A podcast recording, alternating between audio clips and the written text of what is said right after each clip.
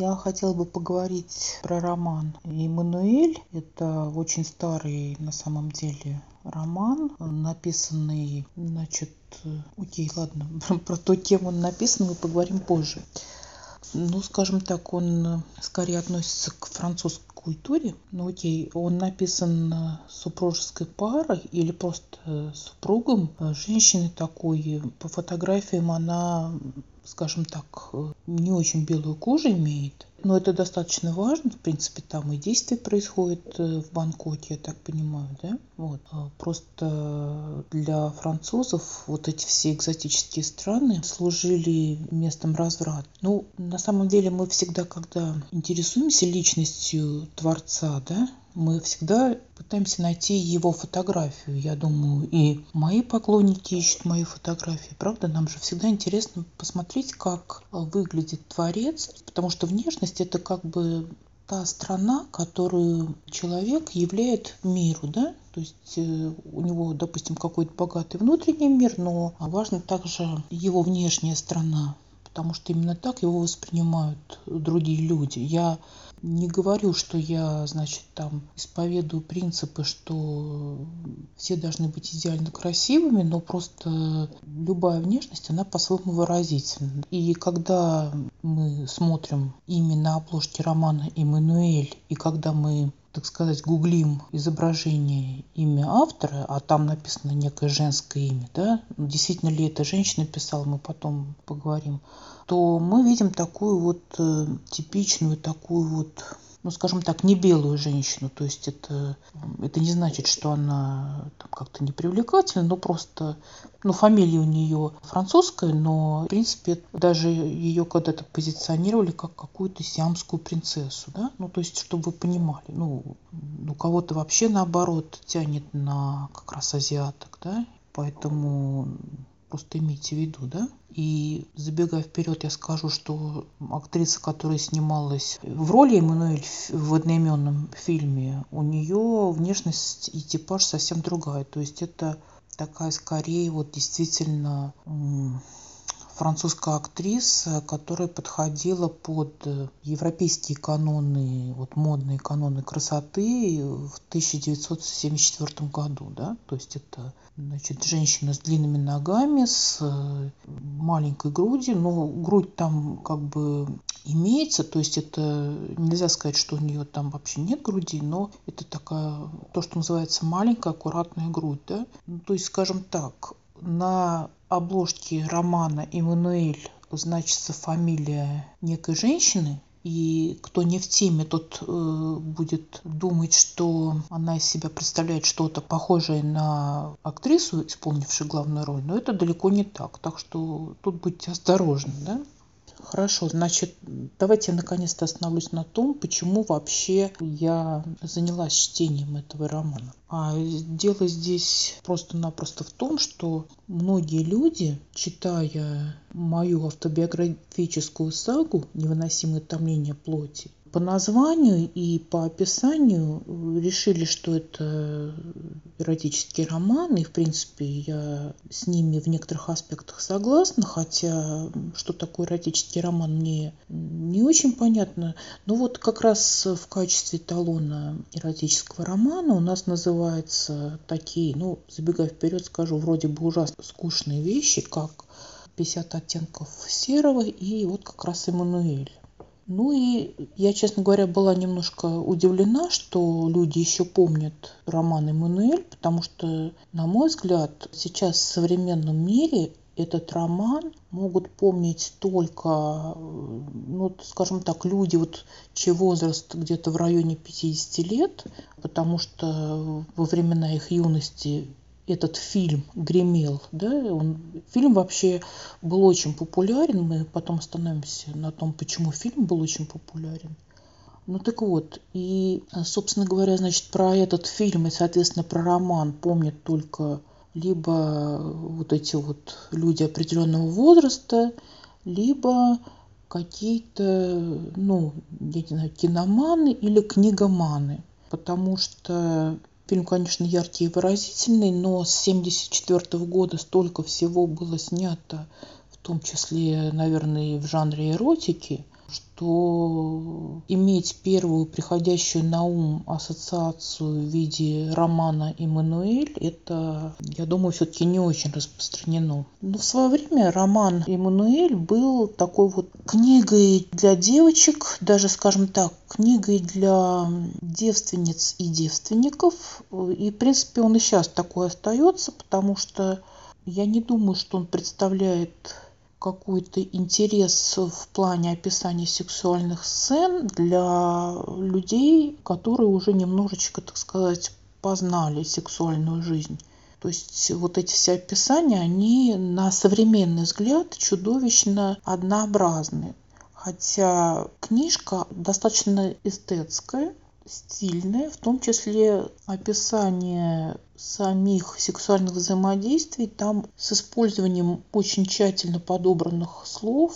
То есть вот это надо отметить, что именно в плане описаний книжка очень хороша. Я честно скажу, у меня не хватило терпения продвинуться в чтении этой книги я не готова тратить свое время на такого рода литературу. Хотя, опять-таки, я считаю, что это было какой-то вехой в эротической литературе, да, там в конце 60-х годов. Потому что, конечно же, напичкать текст своего романа таким количеством эротических сцен, это дорогого стоит. То есть это нужно очень интересоваться этой темой, да, и как бы от читателей тоже ожидается, что они будут интересоваться такими описаниями и сохранять этот свой интерес на протяжении всего текста. Но мне это не удалось. То есть у меня был какой-то интерес узнать, что это за книга, но, повторяю, долго, далеко как бы по тексту мне не удалось продвинуться. А на самом деле, если мы посмотрим отзывы современных читателей на эту книгу, то они, наверное, даже более любопытные, чем сам текст книги, но, по крайней мере, более живые, какие-то разнообразные. То есть вот действительно это была книжка для девочек, которые прятали от мам где-то под подушкой. Часто ожидания от этой книги не оправдывались, потому что там оказывалось э, полное отсутствие значит, романтики. И вот да, хотела отметить, что что в книге, что в фильме сексуальные взаимодействия показаны вот без всяких, ну, естественно, без всяких словесных прелюдий, да, но даже и без всяких прелюдий в виде ласк, ну, по крайней мере, некоторые из них. То есть, если это мужчина взаимодействует с женщиной, то он просто вот без э, каких-то без лишних э, слов, без лишних э, движений просто э, запускают там руки и все остальное туда, куда, значит, полагается запускать в этих случаях. И, собственно говоря, естественно, если это читает там какая-нибудь невинная девушка 12-14 лет, ну, что-то она себе на ус, наверное, наматывает, но в какой-то момент она может испытать разочарование, потому что в книге нет каких-то там объяснений в любви и, я не знаю, ухаживаний, презентов и прочего всякого романтического флера, который молодые девушки обычно ожидают от взаимодействии со своим будущим мальчиком, да. Ну, я хочу сказать, что э, если мы будем говорить о том, какие книги выполняли подобную роль в моей юности, то это были, в общем-то, скорее образчики французской литературы, потому что вот в отличие от э, какой-нибудь там американской литературы, 19-20 века или там английской литературы 19-20 века, во французской литературе была очень распространена тема любовниц. И поэтому именно во французской литературе э, можно было найти вот какие-то такие намеки на сексуальные сцены. И, в общем-то, именно во французской литературе было вот как бы больше чувственности, больше каких-то там рассуждений о страстях, о брошенных женщинах, о соблазнении, о всяких вот э, вещах этому сопутствующих и так далее. То есть мне приходилось на безрыбье советского времени вот это все выискивать в каких-то вот французских книгах, типа вот, ну я уже не помню, что это были за авторы, но может быть там какой-нибудь Бальзак или там что-то такое подобное, там Мольер, ну честно говоря, давно ничего, ничего такого не читала, не брала в руки. Я поэтому вот так вот сходу даже э, не вспомню, что там были, были за авторы. Ну вот, не знаю, там Виктор Гюго. А, ну, Стоп, немножечко про Виктора Гюго. Э, я помню, что у него в книге «Человек, который смеется» есть такой образ герцогини, про которую сказано, что это была девственница с извращенным воображением, и вот он мне как-то запомнился, и я помню, что меня как-то потрясло, что она все размышляла о том, с кем же ей потерять девственность, и выбрала в качестве подходящей кандидатуры ярмарочного урода. Она даже передала ему записку, чтобы он пришел к ней в будуар. Но потом, когда оказалось, что он ее законный муж, там была какая-то история с тайной рождения, и он действительно явился к ней покое, то она сказала, ах так, если вы мой муж, а не любовник, то э, выйдите отсюда. То есть это означает, что в то время у дам были совершенно разные отношения с мужьями и с любовниками. То есть доступ к телу имели именно любовники.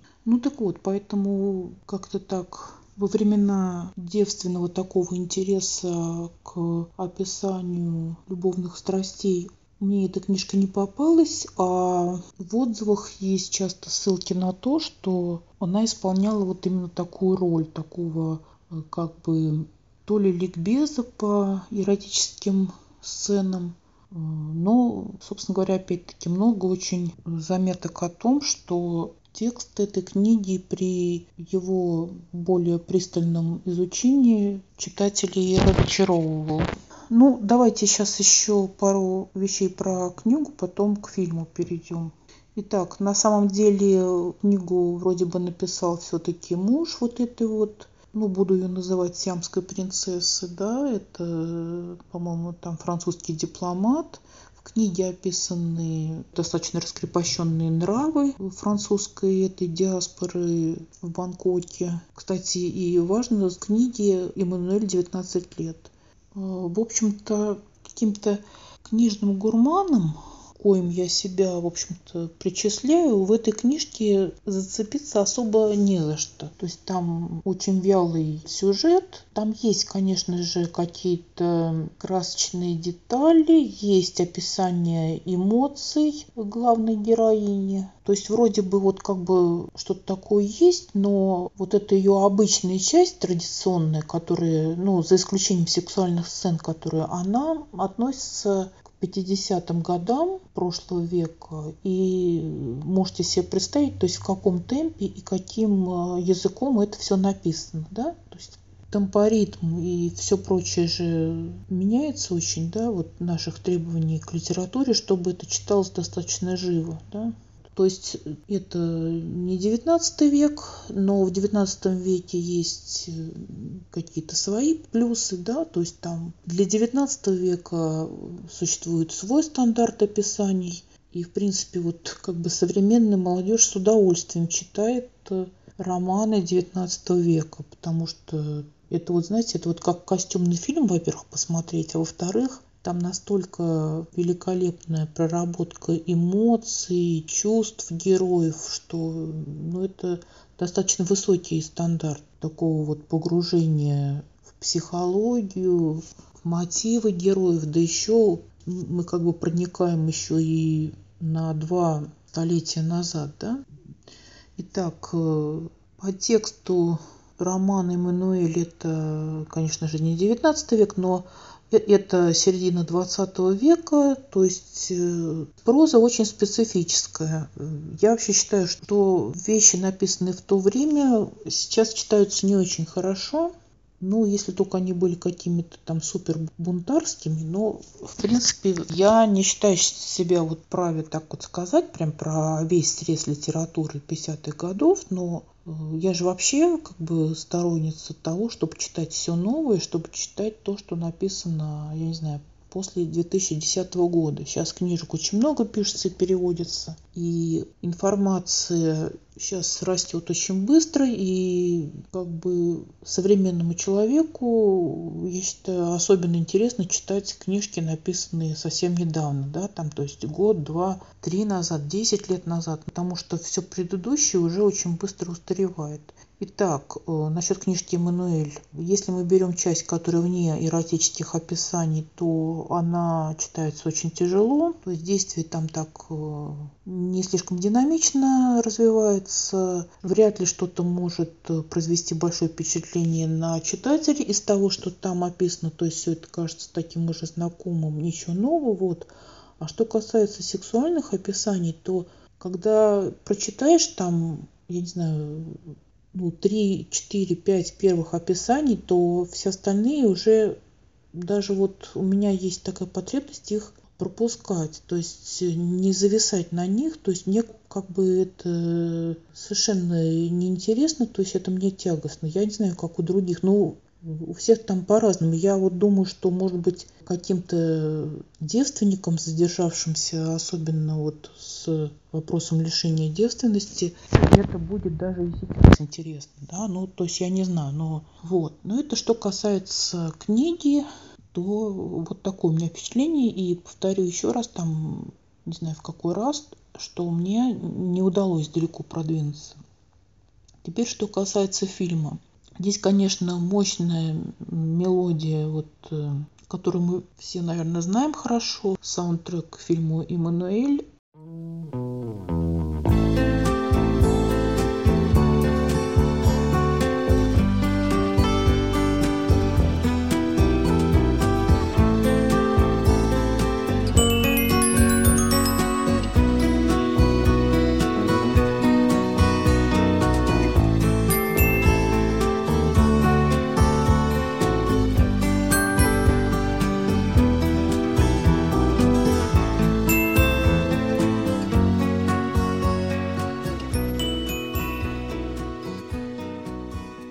Скажем так, э, под эту мелодию можно смотреть все что угодно, да, но это шутка, конечно. Э, мы можем восхититься тут замечательными съемками, подбором актеров. Но фильм я тоже, так сказать, не осилила целиком, честно говоря. Но он не очень длинный по нынешним временам, то есть он где-то полтора часа, но я просто не очень понимаю, зачем мне это все смотреть. Я, в принципе, люблю вот такой, такую стилистику французского кинематографа середины 70-х годов, потому что мозг сразу считывает вот эти все моды, прически, манеру говорить, все вот это даже кинематографический как-то стиль такой в этих фильмах. Это все для меня, в общем-то, ну, достаточно такое пиршество для моего мозга, для моих глаз, вот это все. Но опять-таки мне не хватает какой-то остроты, какой-то свежести в этом всем. Тем более, что я как бы знаю, что это заточено именно на эротику. То есть как бы высшая точка в этом фильме это будет какая-то очередная эротическая сцена, а я просто не знаю, насколько это мне вот лично интересно, да. Вот. Но что-то там такое есть по поводу каких-то там человеческих чисто терзаний, там немножечко что-то ревности там есть. Вот Значит, хорошие съемки, хорошая музыка. Э, мне очень нравится вот эта вот актриса, исполняющая главную роль. Ну, правда, скажем так, э, ей, конечно, явно, ну, мне кажется, ей не 19 лет. То есть у нее такой типаж, коротенькая такая стрижка. У нас такие вот подобные какие-то советские актрисы похожего типажа чисто вот э, лица и прически. Я не помню, на, на каких-то она похожа советских актрис по лицу. И им там был вот, наверное, там тридцатник, наверное, таким актрисам советским. Вот, у нее, конечно, замечательное там тело, у нее длинные ножки, а вот персонаж по имени Марио, который рассуждает, там, не знаю, о раскрытии горизонтов чувственности, это такой гуру, прошедший как бы огонь и воду, а теперь посвящающий юную Иммануэль в тайны бытия, и чело его изброждено морщинами, то есть э, так сказать, следы порока оставили следы на его лице. То есть погулял человек, да, может быть, это важно. Это сознательный, видимо, выбор режиссера использовать такого актера. Я так поняла, что на эту роль выбрали какого-то актера, при виде которого зрители будут вспоминать его роли в каких-то культовых фильмах. Но так он э, смотрится так как-то не очень взгляд ласкает, да, с учетом того, что там такое аппетитное, так сказать, созвездие молоденьких, ну, молодых актрис. Вот, ну, то есть э, фильм такой, понятно, что нашумевший, еще про него известно, что там какой-то, вот я не знаю, в самом ли фильме есть э, э, саундтрек со стонами Эммануэля во время секса, или потом его как-то там смонтировали, вставили стоны. Но как-то вот в перестроечное время этот э, трек с музыкой плюс наложенными женскими стонами как-то вот пользовался успехом у такой публики, у парней, у ребят, которые к себе приглашали девушек. То есть это было круто, видимо, вот такой включить там и, не знаю, э, со своей девушкой там любовью как бы заняться, да, вот. То есть разговоры про этот фильм «Эммануэль» это в свое время было таким мемом то есть, э, если говорили Эммануэль, то сразу возникали э, какие-то там усмешечки и так далее. То есть это было понятно, в каком контексте про это говорится. То есть это было что-то, что там с подружкой вместе посмотреть или как-то так, да. Или что-то для полового просвещения, или что-то для досуга одинокого э, молодого паренька, да, вот там Эммануэль, э, посмотрите, и там как бы сам удовлетворится. Ну, так что фильм э, какую-то свою нишу занимает. Сейчас это уже стало там историей французского кинематографа. И, в принципе, я так понимаю, что режиссер этого фильма как-то интуитивно очень в правильном направлении пошел, вот именно со съемками, с фильтрами, с освещением, с интерьерами, с подбором актеров, еще расскажу, да, про это, вот, и создал достаточно качественный такой продукт, вот. Книжечка, последний раз сейчас вернусь к книжечке, книжечка тоже свое место заняла. Она на самом деле такая вот э, специфическая из-за большого процента эротических сцен. Но можно сказать, что она такая эстетская, потому что эти сцены выписаны очень сильно, очень хорошим э, языком, очень не грубо, я не знаю, насколько они зажигательные и чувственные, то есть э, на меня никакого такого действия не оказывают, но они не шокируют, они такие вот приятные. Вот. Ну, итак, почему Эммануэль попал в поле моего зрения, это я уже сказала, потому что мой роман сравнивают э, с этим романом и говорят, ну, что же у тебя так мало эротических сцен? Ну, я просто не знаю, а зачем нужно, чтобы было много сцен, да? То есть э, у меня как бы больше вот именно осознание себя женщиной, э, размышления о своей сексуальности. То есть э, и опять-таки, как бы для меня мужчины всегда были больше, чем просто что-то вот, ну, как вот Валентин, мы с Валентином обсуждали, он сказал, что для Эммануэль мужчина это, ну, скажем так, член на ножках, да, вот. То есть для меня это было всегда больше, чем э, просто что-то такое вот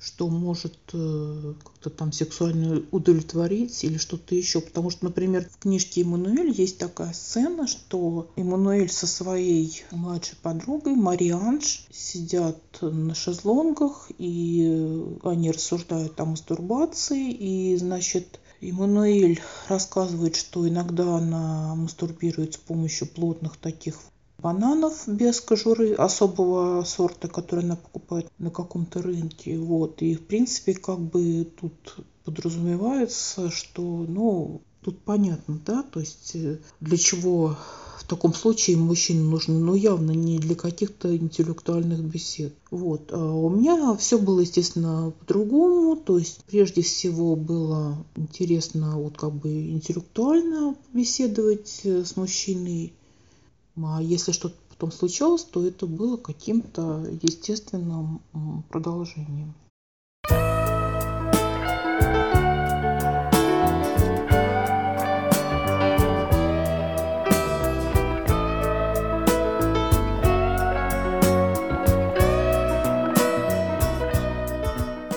Итак, с вами была Ребека Попова. Мой канал называется Познай Ребеку и Познай самого себя. Подписывайтесь, пишите комменты, ставите лайки и так далее. И услышимся.